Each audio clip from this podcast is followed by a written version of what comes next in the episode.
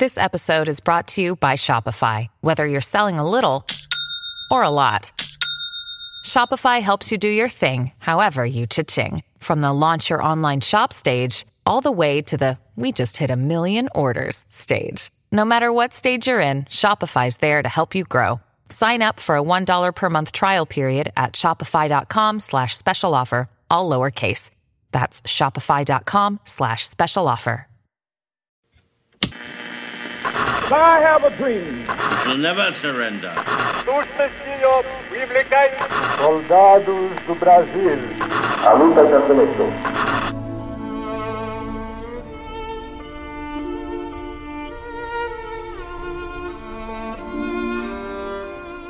Salve ouvintes do História FM, bem-vindos a mais um episódio do podcast do Leitura Obriga História e hoje vamos falar sobre Holocausto. Hoje, no dia que esse episódio está indo ao ar, comemoram-se os 75 anos da libertação de Auschwitz pelo Exército Vermelho. Nessa data, obviamente, que esse assunto sempre acaba voltando à tona, e para falar sobre ele eu trouxe um pesquisador da área, mais precisamente Michel German. Então eu passo a palavra para Michel se apresentar para vocês. Olá, tudo bom? Falando aqui direto de Jerusalém. Sou historiador, lido também com o tema do Holocausto, principalmente com os usos políticos do Holocausto. É um prazer estar falando com vocês. Então é isso, vamos falar um pouco sobre esse assunto depois dos comerciais.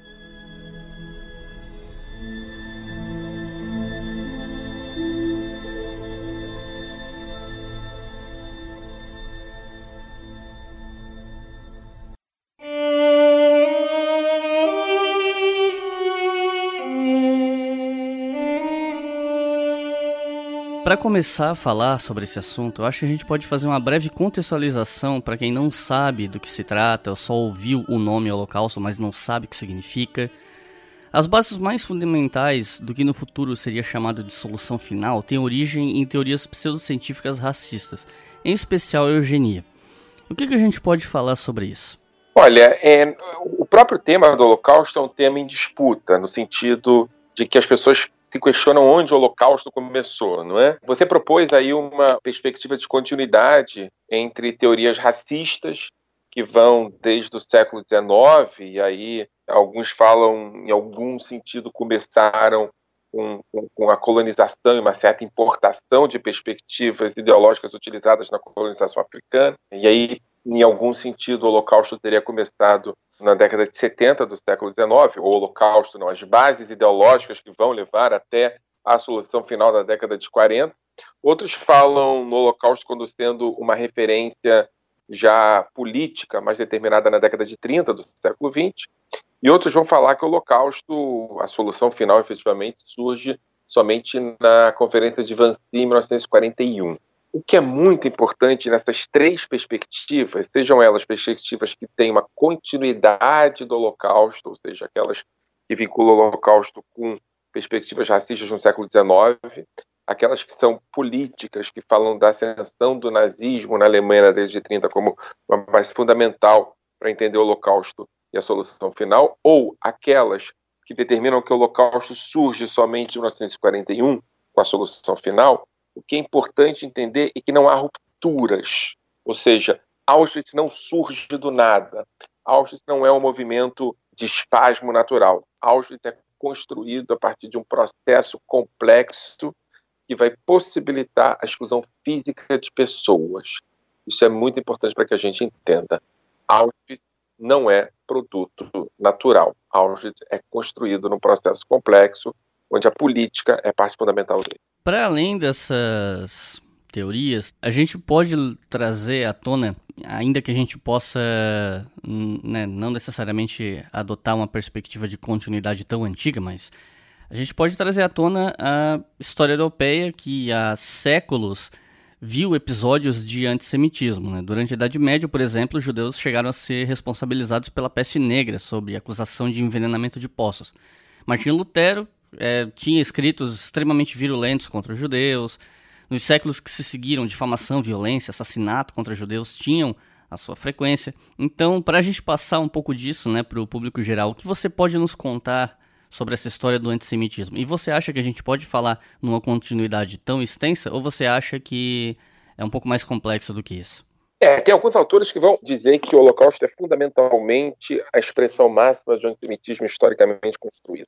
Eu tenho alguma dificuldade com essa perspectiva, porque me parece que o antissemitismo de bases religiosas é um fenômeno muito distinto do antissemitismo de bases científicas ou raciais. É, eu, inclusive, tenho dificuldade em chamá-lo com o mesmo nome. Eu costumo usar a categoria de antijudaísmo, que é uma categoria que produziu fenômenos de exclusão, produziu fenômenos de conversão à força, produziu eventualmente morte, mas que em nenhum momento acionou a dimensão de extermínio.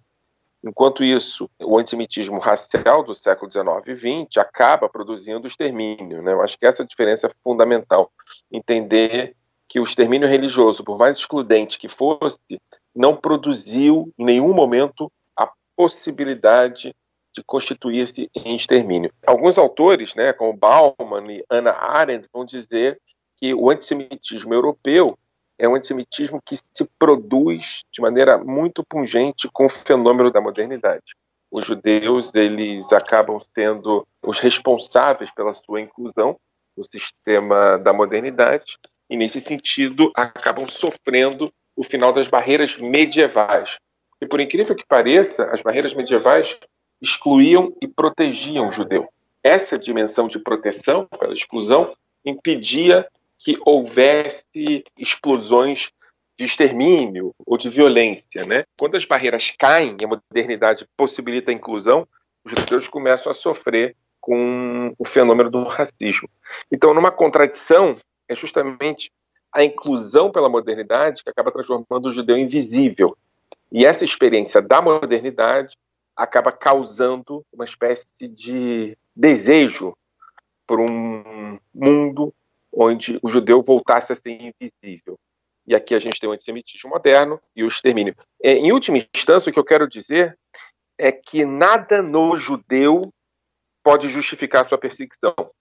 E quando a gente tem uma dimensão de continuidade, acaba a gente produzindo a ideia de que há alguma característica judaica que justifica a sua perseguição, e isso me incomoda muito. Então, prefiro analisar o antissemitismo moderno como um fenômeno fenomenologicamente diferente do que o antissemitismo tradicional, que eu chamo de judaísmo.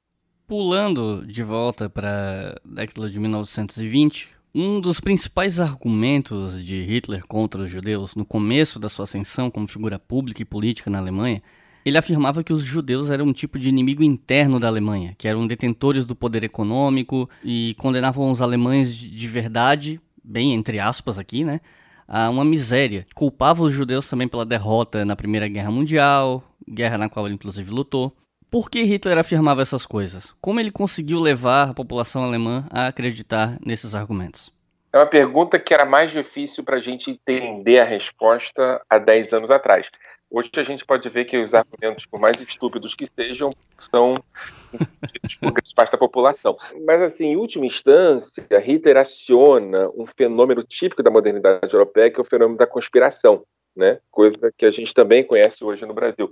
A ideia de que há grupos específicos que controlam não só a economia ou a política, mas controlam a história. Né? Esses grupos eles têm um certo poder quase metafísico de escravizar os outros grupos, que tem pouco a ver com história e tem muito a ver com perspectivas conspirativas. Né? Estou me referindo aqui a uma tradição que remonta aos protocolos dos sábios de no século XIX, da Rússia imperial, que não tinha a ver com os judeus na sua origem, tinha a ver com os maçons, e que acabou influenciando o antissemitismo quando o alvo virou outro. E aí o alvo pode ser qualquer um, porque as argumentações são as mesmas. Eles podem ser judeus, podem ser comunistas, podem ser mulheres, podem ser feministas, podem ser gays. Isso depende muito da vontade do líder que acha que acionando um fenômeno que já existe, ele pode conseguir conquistar o poder.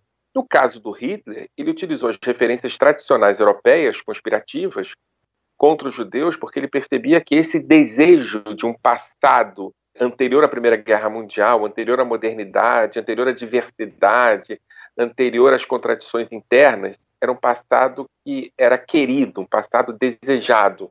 E esse passado era um passado sem judeus. Os judeus, em algum sentido, representam a cidade, representam a modernidade, representam a industrialização, representam o mundo moderno. E a vontade de Hitler era vender para a Alemanha um passado ideal. Passado ideal, um passado sem judeus. Né? A gente escutou há pouco tempo atrás no Brasil a argumentação absolutamente idêntica, né?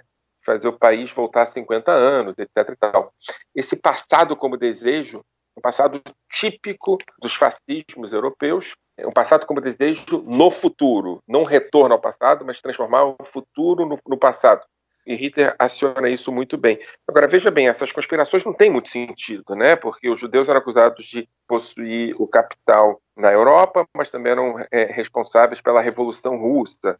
Eram moralistas e, ao mesmo tempo, tinham uma degeneração, produziam uma degeneração sexual na Europa. Ou seja, os judeus eram isso e aquilo. E essa referência conspirativa, ela é acionada a partir de uma lógica do desejo e não da razão. Né? A gente viu isso muito bem no Brasil. Realmente é assustadora. É, facilitou a vida dos professores de história no Brasil, apesar de ser trágico, mas a gente percebe o quão é possível que alguém se eleja a partir de perspectivas absolutamente conspiratórias. Né? Então, nesse sentido, eu vou falar uma coisa que pode ser pode soar estranha, mas os judeus são muito pouco importantes na narrativa de Hitler. O que é importante é o judeu imaginário, né? ou como Bauman chama, o judeu conceitual o prisma. O judeu ele serve de prisma. Todas as luzes o judeu reflete, seja a do comunismo, a do capitalismo, a do pacifista, a do que ama a guerra. O judeu é um certo receptáculo para todos os ressentimentos da Europa após a Primeira Guerra Mundial. Hitler chegou ao poder em 1933. Como foi a escalada de violência contra a população judia na Alemanha entre 33 e 39? Quais os episódios mais significativos da perseguição contra os judeus na Alemanha? Primeiro, tem uma perseguição política ideológica que é conhecida a partir dos discursos de ódio, né? que inclusive é anterior a 33. Essa política de discurso de ódio é fundamental para entender a partir de 33 como é que os judeus começam a ser o alvo dessa violência, né? Você tem a produção de milícias nazistas, não é? que, que são as milícias ligadas aos grupos de trabalhadores ou aos grupos do Partido Nazista no sentido mais interno, me refiro a SS e SA, que vão ser responsáveis por criar uma, uma sensação de insegurança para os judeus. Né? Os judeus eles são a grande vítima do nazismo, mas não necessariamente são a primeira vítima do nazismo. Né? A gente tem deficientes mentais e físicos, né, a partir de, para ser também atual com o Brasil, da denúncia das da arte degenerada, e você tem os judeus é, é, também servindo de alvos fundamentais para vítimas. Mas a referência fundamental de violência contra os judeus a primeira grande violência, que é uma violência fora do padrão nazista, por assim dizer, é a Noite dos Cristais de 38, quando lojas e sinagogas judaicas são quebradas e queimadas em cidades alemãs, principalmente em Berlim. E, e aqui é importante notar que Hitler faz isso utilizando as referências de pogroms, né, das violências sofridas por judeus na Europa Oriental. Em última instância, para ver o resultado, como é que as pessoas reagiriam a isso.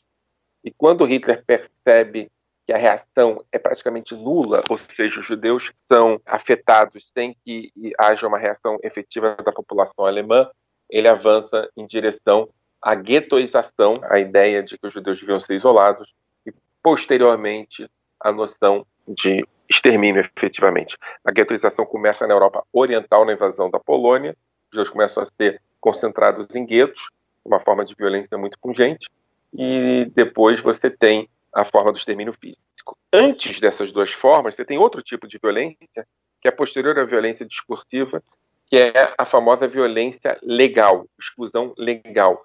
Os judeus são colocados fora da lei, né?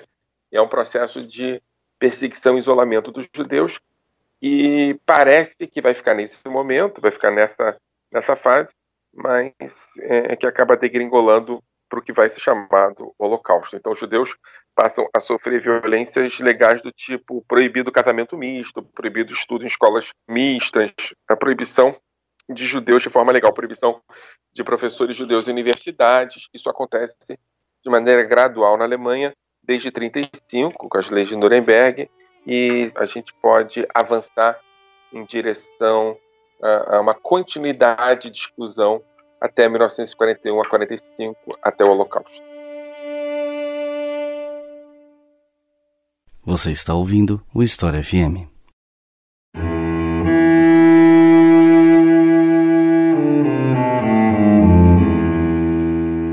A partir do avanço alemão sobre outros países europeus como França, Holanda, Dinamarca, Bélgica, Polônia, entre outros, a perseguição aos judeus, comunistas, anarquistas, testemunhas de Jeová e tantos outros grupos se intensificou e deixou de ser só um movimento interno da Alemanha. Alguns desses sujeitos eram levados a campos de concentração, e vale lembrar que no começo da guerra os campos de extermínio ainda não tinham sido instituídos oficialmente, né? E outros desses sujeitos eram executados, normalmente por fuzilamento e tal, como foi essa perseguição nesse primeiro momento, antes do estabelecimento do maquinário sistemático de morte em escala industrial? É, o maquinário de morte em escala industrial não existia, mas existiam pequenos campos que já produziam isso, né? Treblinka era um deles, é, Sobibor era outro, ainda não se falava em estruturas industriais da morte de Auschwitz, mas já havia tentativas para isso. E há, há, que se notar que Hitler realmente não sabia muito bem o que fazer, quer dizer, tem um debate entre intencionalistas e funcionalistas, que é um debate interessante, saber se Hitler e os nazistas tinham como perspectiva o extermínio desde o início da guerra ou não, mas em última instância Hitler resolveu terminar com a população judaica europeia, que era o alvo principal, a guerra contra os judeus, né, como Charles Friedlander dizia, a partir de uma expansão ao leste o assassinato é, é, é, de populações que ele encontrava pelo caminho.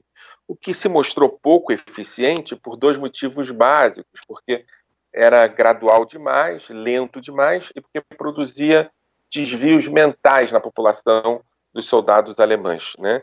Então essa expansão do, extermínio ao leste da Europa acabou produzindo tipo de, de, de resultado que não era o que Hitler esperava, o que acabou fazendo com que Hitler reavaliasse as formas de exclusão da população judaica da Europa Oriental, produzindo aí sim um extermínio em marcas industriais, que vai começar em 41, basicamente. E nessa pergunta anterior eu falei sobre a morte antes do estabelecimento de campos de extermínio, que ficou conhecido, como eu já disse antes, como solução final, né? Uhum. Mas eu acho que cabe aqui a gente definir isso melhor, até porque o público que ouve História FM é muito amplo, né? Desde o pessoal universitário até o pessoal ensino fundamental e médio. Então, okay. para tentar ser um pouco mais claro, o que seria a solução final? O que a define? A solução final é uma espécie de utopia nazista, uma distopia dos tempos modernos. A ideia de que é chegado o momento, né? Você considera a expansão do nazismo marca o início da escalada da violência contra os judeus na Europa, contra os judeus na Alemanha, por assim dizer. Você tem a expansão territorial alemã nos países da Europa do Leste e a terceira fase é o extermínio dos judeus. A solução final, em última instância, é o momento em que se decide acabar com a população judaica da Europa. Né? Se havia violência pontual, guetoização, transformação de bairros pequenos em bairros judaicos, expulsão e exclusão legal dos judeus, em algum momento os nazistas, né, Goering, a partir de uma lógica bastante clara, que é a lógica da propaganda nazista, dizem que é chegado o momento, né, Goebbels, da destruição da população judaica da Europa. Eles fazem isso a partir da, da, da, Conferência de Wannsee, e nesse sentido é necessário uma instrumentalização do desaparecimento dos judeus, a partir da noção de que os judeus devem ser mortos em campos da morte. Então, a partir de 41, todas as estruturas da modernidade são utilizadas para assassinar judeus. Há campos da morte. Usando o conceito de Primo Levi, é a primeira experiência de uma sociedade onde a morte e não a vida é o critério fundamental. A utopia é matar e não sobreviver. Nos últimos dias, eu inclusive vi algumas pessoas uh, insistindo muito. E aí, por a gente sabe os motivos políticos por trás disso, né? Mas insistindo muito em relativizar né, os campos de extermínio nazistas, tentando comparar com outras experiências de campos de concentração ao redor do mundo, nos diferentes regimes políticos. E quem estuda o assunto sabe que há muito se discute a questão da singularidade do Holocausto, que foi intensamente discutida nos anos 80 na Alemanha, por exemplo. E aí eu queria te perguntar, por que se considera que a solução final foi singular e única nas experiências de campos, de prisioneiros ou até de assassinatos de populações e tal. O que fez com que essa experiência fosse considerada única na história e que não pode ser comparada com outras experiências que podem parecer, num primeiro momento, a mesma coisa, mas não são? É, primeiro, eu acho que ela pode ser comparada, né? Eu sou, nesse sentido, seguidor de um autor chamado Yehuda Bauer, que diz que o Holocausto é único e comparável, e não incomparável. Porque se ele não fosse único, a gente não saberia é, é, compará-lo, não havia possibilidade de compará-lo. E ele não é um fenômeno histórico. Os fenômenos históricos só existem quando eles podem ser comparados uns com os outros, inclusive para achar a sua unicidade. Então, acho que ele é único e comparável. E por que, que ele é único? Ele é único porque o projeto não é um projeto de conquista. O projeto não é um projeto de dominação. O projeto é um projeto de extermínio. É uma máquina usada para exterminar pessoas e não para conquistá-las. Né? Nesse sentido, o nazismo, em algum sentido, subverte a lógica da modernidade, apesar de ser um fenômeno profundamente moderno, porque as guerras não têm os objetivos que as guerras tinham, pelo menos a guerra contra os judeus da Europa, mas o projeto da guerra contra os judeus da Europa é um projeto de extermínio dos judeus. Então, os campos de concentração não são utilizados para produzir mais ou para ter uma dimensão de exploração completa. Eles são usados para exterminar. Né? E aqui é, tem uma coisa complicada, né, principalmente nos dias de hoje, que é a ideia do sofrimento. A, a noção de sofrimento ela não pode ser um parâmetro para comparação de fenômenos como o nazismo ou, por exemplo, a escravidão né? Porque a gente não vai determinar quem sofreu mais ou menos, mas tem que ter uma comparação de ordem fenomenológica. Por que, que a escravidão existia, qual era o sentido dela e por que, que o nazismo existia? É claro que o sofrimento não pode estar na mesa nesse sentido, né? E tem conexões. Quer dizer, o racismo que produziu a escravidão, principalmente no século XIX, vai ser utilizado pelos nazistas no, também no século XIX, mas são, são fenômenos distintos. Agora, veja bem, eu acho que o que você está me propondo é um pensamento e uma reflexão sobre negacionismo do Holocausto.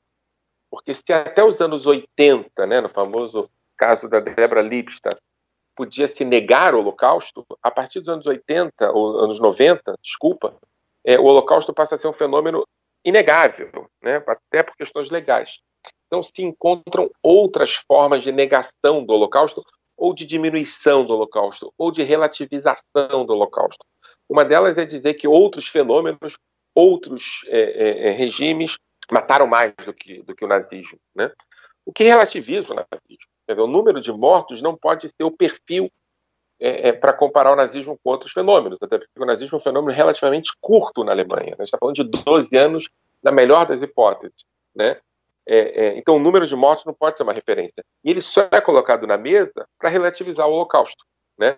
Então, quem aqui está fazendo comparações entre, por exemplo, o Holocausto e o comunismo, sabendo quem mata mais para poder fazer uma espécie de competição de crueldade, está negando, está relativizando, está diminuindo o Holocausto, está fazendo coro a perspectivas negacionistas do Holocausto é muito grave. Quando mencionei os anos 80, não foi nem até na questão da Debra Lipstadt, até porque esse caso dela do julgamento do David Irving foi, acho que fins dos anos 90, começo dos anos 2000. Eu pensei mais no, na querela dos historiadores na Alemanha, né? Quando Ernst Nolte escreveu aquele artigo sobre a singularidade do Holocausto, e aí virou todo uma, um debate na Alemanha sobre esse assunto, né? É, o Note vai e volta nesse tema, né? Quem responde ao Note da melhor maneira possível é o, é o Hilda Bauer, né? Que trabalha com a ideia de Holocausto como fenômeno comparável.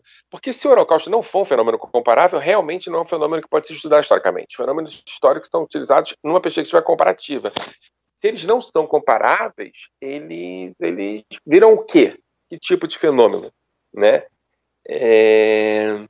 Mas veja bem, a comparação não tem que ser uma comparação numérica, uma comparação de fundo, uma comparação final. E aí esse é o problema da querela dos historiadores. Ela pode ser uma comparação fenomenológica, entender qual é o motivo do Holocausto. Quando eu falo em comparar o Holocausto, eu não estou falando da guerra civil na Ucrânia ou no stalinismo da União Soviética, porque aí você vai discutir o quê? Vai discutir a natureza do regime ou vai discutir o número de mortes? Se for discutir o número de mortes, o debate não avança. O debate é um debate, sei lá, propaganda de crueldade. O debate tem que ser fenomenológico. O nazismo tem um projeto de extermínio a priori. e não um projeto de extermínio no processo. E nesse sentido ele é diferenciado. Mas ele só pode ser diferenciado se for comparado. Mas ele só pode ser comparado se for comparado numa perspectiva fenomenológica e não numa perspectiva de resultado de mortos. Né? Eu acho que, não sei se você me entende, mas eu acho que quando a gente fala de comparação, a gente está falando de comparação da natureza do regime e não dos resultados dos modos do regime, porque você vai comparar, sei lá, é, a Revolução Russa, que, que, que, que produziu é, muitos mortos, mas qual era o objetivo dela no final, né? Dizer, qual, é, qual é o sentido? 70 anos de Revolução Russa com 5 anos de nazismo? Hum, é, entendeu? É, o stalinismo, o stalinismo acaba, a Revolução Russa acaba, mas quando o nazismo acaba, a Alemanha acaba. Então, se você, se você não tiver cuidado nessas comparações, você chega a lugares complexos. Mas eu acho fundamental comparar sim.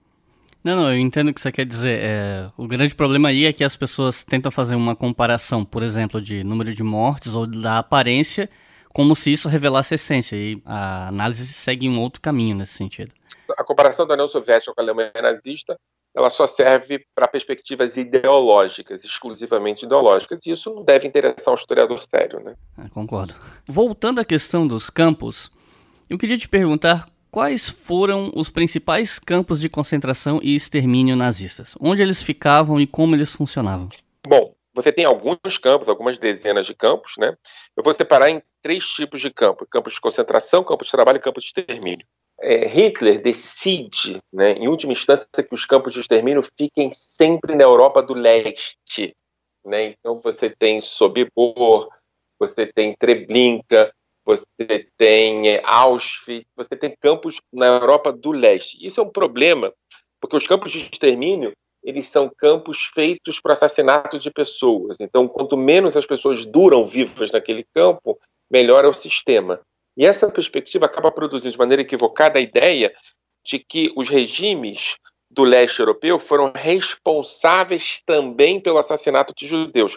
Apenas os regimes fantoches foram responsáveis. Né? Por exemplo, a Polônia um estado ocupado e contava com um número grande de campos de extermínio dentro dela, né? Mas em última instância, um regime ocupado não pode ser responsabilizado de maneira direta pelo extermínio de judeus. E aqui nesse, nesse lugar é aquela, aquela questão lá do antissemitismo. O antissemitismo polonês é muito poderoso, é muito forte, é, é arraigado historicamente, o antissemitismo cristão, mas é um antissemitismo diferente do antissemitismo a partir de 41 a partir de 39, a partir da invasão da Polônia. E esse antissemitismo de 39 é que vai produzir, por exemplo, em Treblinka, o assassinato de o que se imagina ser centenas de milhares de pessoas. Maidane, que é um outro campo de concentração na Polônia, que também vai produzir o assassinato de dezenas de milhares de pessoas, né? É, Auschwitz também vai, Sobibor também vai. Esses campos estão é, concentrados nesse lugar que é um lugar que o regime nazista chamou de expansão por conta do espaço vital alemão. Os campos de trabalho e campos de concentração eles vão existir também na Alemanha e também em países da Europa Central. Auschwitz se tornou o campo mais famoso, talvez seja correto dizer o mais infame, e foi o que mais matou, pelo menos até onde eu sei. Uhum. O campo era, na verdade, um complexo de três campos, né? Como eram esses três campos e o que, que cada um deles fazia? Qual era a função de cada um? Na verdade, os três campos foram os campos libertados em 27 de janeiro. Ele chegou a ter seis campos, né? Você tem campos de trabalho, campos de, de, de produção de armas, campos de produção química, campo de extermínio, que é Birkenau, e campo de seleção. Você está falando de um sistema que é um sistema absolutamente organizado e sistematicamente produzido para exterminar pessoas, mas tem uma disputa aí no seio do, do regime nazista entre aqueles que, em algum sentido, guardam alguma relação com a modernidade com a temporalidade moderna, com a ideia de que há que se aproveitar os judeus antes de matá-los, e aqueles que querem produzir a solução final de maneira mais absoluta e imediata. A maioria dos judeus que chegam em Auschwitz, até porque são mulheres, crianças, idosos, vão para a câmara de gás, né? É, e um certo número desses outros judeus que têm capacidade de trabalhar permanecem trabalhando. Mas, em última instância, o projeto é matar o maior número de judeus possível, mesmo que demore um pouco para se fazer isso. O livro do Primo Levi mostra isso de maneira muito, muito bem escrita. Agora, em Auschwitz não foram só judeus que morreram, né? Uma coisa importante, a gente está falando aí de cerca de um milhão e meio de pessoas, mas, por exemplo, é, os ciganos foram exterminados em Auschwitz de maneira muito cruel. O campo dos ciganos é um campo que fica dentro de Auschwitz. Os judeus de toda a Europa vão para Auschwitz. Né? Tem judeus da Grécia que vão de trem para Auschwitz. Tem judeus de Lodz que vão só em 44. Tem judeus da Hungria que vão só em 44. Ou seja, o que eu quero dizer para você é o seguinte: quando a Alemanha já está perdendo a guerra, Auschwitz continua funcionando a todo vapor. Que um dos projetos fundamentais da Alemanha nazista era o extermínio de judeus. E Auschwitz representa, simboliza isso. Também há um campo de concentração em Auschwitz para prisioneiros políticos, que é Auschwitz I né, onde você tem um número muito grande de poloneses não judeus assassinados em Auschwitz.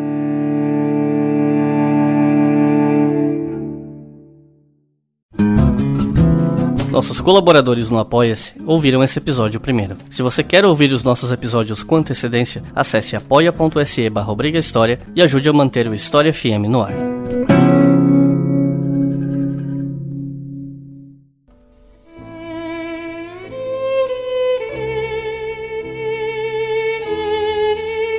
27 de janeiro de 1945, como a gente já mencionou antes, exatamente há 75 anos atrás, o Exército Vermelho chegou a Auschwitz e libertou esse campo. Nós sabemos que os nazistas fizeram o possível para destruir as provas dos crimes que eles cometeram lá, ainda que alguns documentos tenham sobrevivido. O que os nazistas fizeram para destruir os resquícios dos seus crimes e o que exatamente os soviéticos encontraram lá?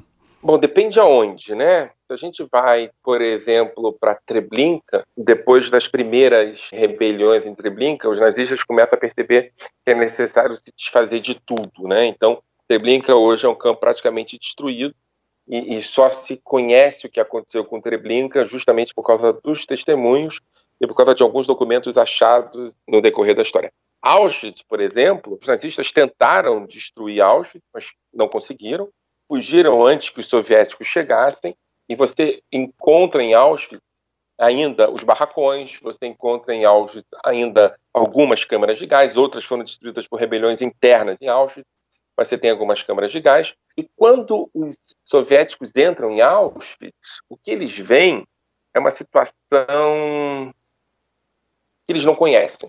Né? Quem sobrevive em Auschwitz? Quer dizer, um dos motivos pelos quais os, os nazistas levam judeus para fora de Auschwitz é porque eles querem esconder os crimes que eles produziram também, mas também para continuar o processo de extermínio. E aí começa de Auschwitz até a Alemanha o que a gente vai chamar de Marcha da Morte. Os judeus que ficam em Auschwitz são judeus geralmente doentes que estão na enfermaria ou por algum motivo ou outro que permanecem trabalhando em algum lugar e não sabem da chegada dos soviéticos. Auschwitz tem outro tempo, né? Quem fala sobre isso é um historiador, chamado um historiador, não, um escritor chamado Yeriel Ben Dinur, que ele fala sobre o novo tempo de Auschwitz. É um tempo que as pessoas não estão entendendo o que está acontecendo. A noção de Auschwitz de temporalidade é outra. Então, alguns grupos doentes, outros ficaram trabalhando, etc. e tal. E quando os soviéticos chegam, né, e Friedlander fala sobre isso de maneira muito pungente, eles encontram mortos-vivos, encontram pessoas, enfim. Em Bergen-Belsen também isso acontece, soldados olham e desmontam, porque depois, imagina, de batalhas como de Stalingrado é, ou da Normandia, quando os soldados veem bastante coisa que a gente não consegue nem imaginar o que acontece, eles desmontam justamente quando eles entram em Auschwitz e em outros campos e percebem o tamanho da crueldade produzida por um sistema cuja utopia era o assassinato de pessoas. E aí tem alguns autores que contam que soldados simplesmente desmontaram naquele lugar. Vários criminosos nazistas foram presos ou morreram nos últimos dias da guerra, enquanto muitos outros conseguiram escapar das consequências dos seus crimes. Os que fugiram são tema para um outro episódio no futuro, então aqui a gente pode focar nos que foram pegos. Como se deu a punição dos criminosos de guerra nesse momento em 45? A pode dividir em três fases. Né? A primeira fase é 45, que são os criminosos, por assim chamar, da primeira linha do nazismo. E aqui é importante notar, esse é um grande tema também para um outro programa, que é a ideia de que esses criminosos eles têm que prestar contas ao mundo a partir de uma outra lógica, que é uma lógica que não existia até então, que é a chamada justiça é, de direitos humanos, né? porque afinal de contas são criminosos que produziram crimes em outros países onde nos seus países o que eles faziam não era crime. Então você precisa de uma lógica de justiça internacional que vai acabar produzindo a ideia de que você tem um grupo, nesse caso, um grupo de aliados, que vai acabar sendo a origem da ONU, que vai produzir a possibilidade de punição de criminosos de guerra. Mas na primeira fase está falando da primeira linha dos criminosos do nazismo, né? Muitos se suicidaram antes da guerra terminar, alguns fugiram, mas você tem 12 criminosos que estão julgados em Nuremberg, que a partir dessa nova lógica de justiça internacional. A segunda fase é a fase de 53, julgamentos da segunda e terceira linha do nazismo, comandantes de campo, guardas de campo, etc. E, tal. e a terceira fase é a fase, você falou que você vai falar em outro programa, que é a fase dos que fugiram para outros países, e alguns países, inclusive, com acordos com regimes específicos. Para dar um exemplo, que tem a ver também com a situação política do Brasil hoje, o Chile de Pinochet recebe alguns criminosos de guerra que chegam, imagina, em 73. Na África do Sul você tem muitos, é, na Argentina você tem alguns, que vão ser alguns deles encontrados e colocados à justiça, nas barras da justiça também, depois de anos da Segunda Guerra Mundial. Há um movimento que de tempos em tempos ganha força, que é o negacionismo do Holocausto, que a gente até já, já comentou um pouco aqui superficialmente. Eu fiz um vídeo sobre esse assunto no meu canal e na época que eu lancei, que os comentários ainda estavam ativados, eu lembro que os negacionistas que comentavam lá, eles se dividiam principalmente em duas linhas argumentativas. Uhum. Uns afirmando que o Holocausto não existiu e outro grupo dizendo que até pode ter existido algo parecido, mas que a escala de 6 milhões de judeus mortos era muito exagerada e fisicamente impossível. Lendo sobre isso, eu encontrei alguns textos falando que algumas expectativas com certo grau de aceitação afirmam que o número total, não apenas nos campos de concentração e de extermínio, mas por fuzilamentos, doenças e afins, seria de aproximadamente 5 milhões e 200 mil, mais ou menos, e que o número de mortos em campos não teria passado de 2 milhões. Como eu não me aprofundei nesse assunto, eu tenho algumas perguntas aqui. Primeiro eu queria saber quem são esses grupos negacionistas e por que eles negam o Holocausto. E segundo, o que, que você tem a nos dizer sobre as estatísticas e o número de mortos no Holocausto? Sobre a segunda, é, eu chamaria de negacionista ambos. Quer dizer, a relativização do Holocausto me parece que tem a ver com uma agenda política ideológica e menos com pesquisa séria sobre o tema. Sim. Então, a relativização dos números ou a negação do Holocausto, para mim, é o mesmo fenômeno. A segunda pergunta é uma pergunta importante, porque é uma pergunta que tem uma gama de pessoas, desde antissemitas históricos até militantes de extrema-direita, que negam o Holocausto a partir de perspectivas diferenciadas, né? Antissemitismos históricos, à direita e à esquerda, são aqueles que acabam adotando a ideia de que é uma conspiração judaica. Essa conspiração judaica ela existe também para além da Segunda Guerra Mundial, onde os judeus teriam a capacidade de inventar um genocídio para justificar ganhos políticos. Por exemplo, o Estado de Israel.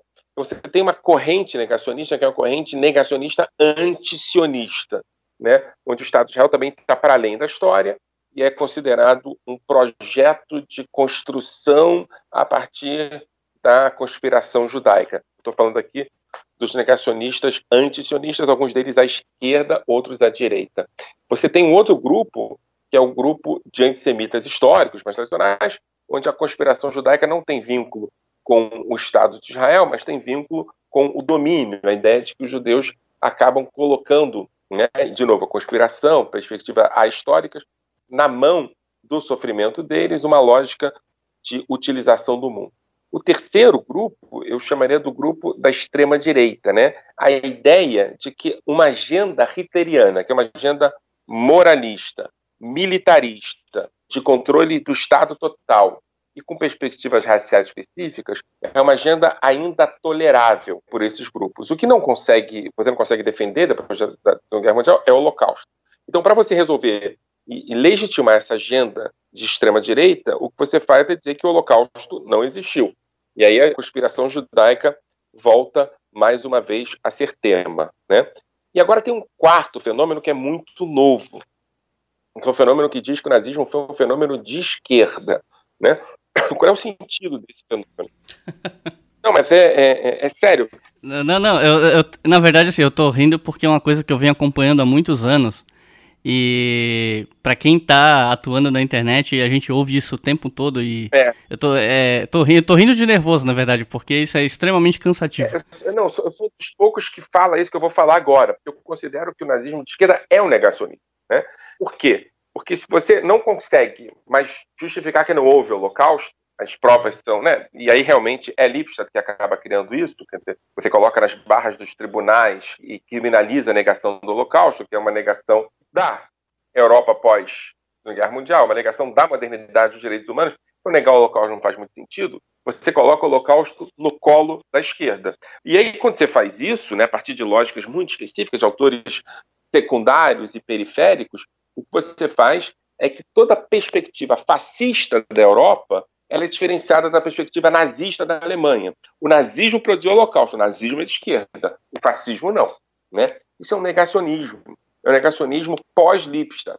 É um negacionismo que coloca no colo da esquerda a questão do nazismo e deixa a extrema-direita livre para recuperar as suas perspectivas perdidas no pós-guerra. Né? Enfim, quem escreve sobre isso muito bem, Hirschman, no livro, se eu não me engano, Dialética da Intolerância, um livro que foi republicado agora. Então, assim, essa terceira, esse terceiro grupo de negacionistas, o quarto, é um, é um grupo importante, que é um grupo extremamente atuante, como você diz, na internet, etc. E, tal.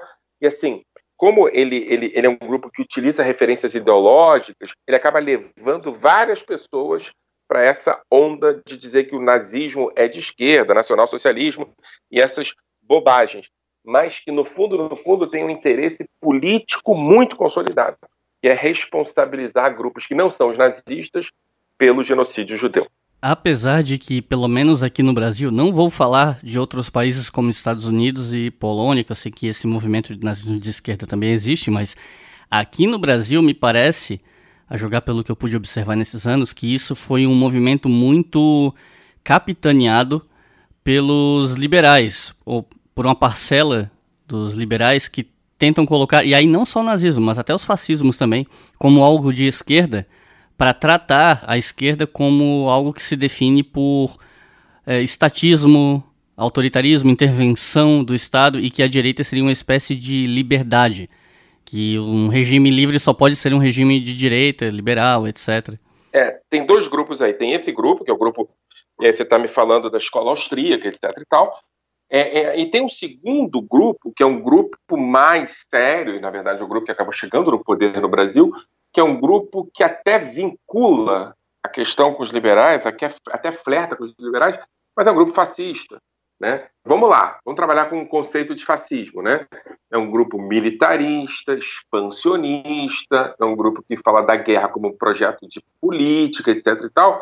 e esse grupo ele acaba tendo vínculos com, com, com governos que são governos, pelo menos, similares ao fascismo. Estou me referindo aqui a Salazar, a Franco, estou me referindo aqui a Mussolini. Esses grupos não rompem com esses regimes, ao contrário, é, em algum sentido se vinculam a eles, mas olham para o nazismo como sendo um grupo de esquerda, etc. Então você tem, dentro desses grupos aí, você tem dois grupos. Um grupo preocupado em fazer avançar uma agenda hiperliberal, né? uma agenda ultraliberal, uma agenda vinculada a perspectivas antiestatistas, né? perspectivas têm a ver com uma política econômica específica. E tem um segundo grupo, que é o grupo que chegou no poder no Brasil, que não é um grupo liberal, que é um grupo que até flerta com o liberalismo, mas que no, no, no, final das contas é um grupo que tem muitos vínculos com o fascismo. Teria até cuidado em dizer o que eu estou dizendo até ontem, mas é, não preciso mais ter esse cuidado, está claro para todo mundo. É esse o nosso caso. Né?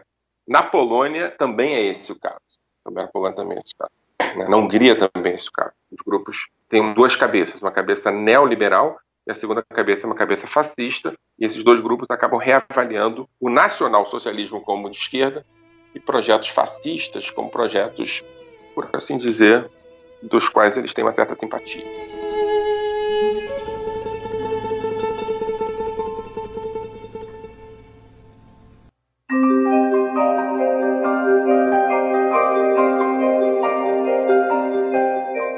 Então é isso, pessoal.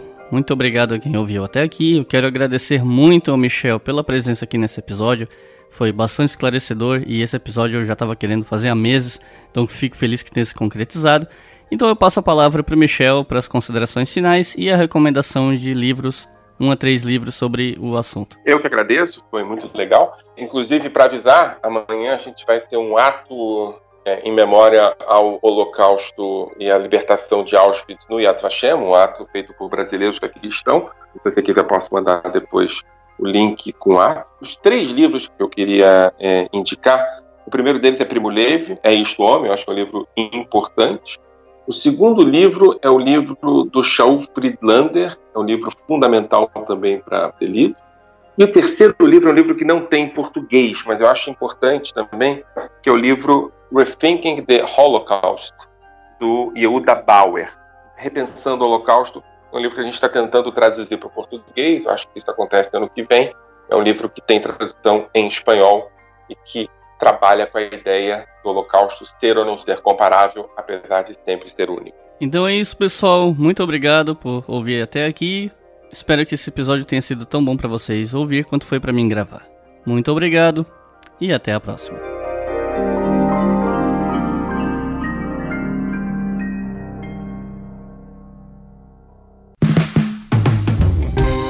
Este podcast foi financiado por nossos colaboradores no Apoia-se. Acesse apoia.se barra e contribua para manter este projeto educacional gratuito no ar.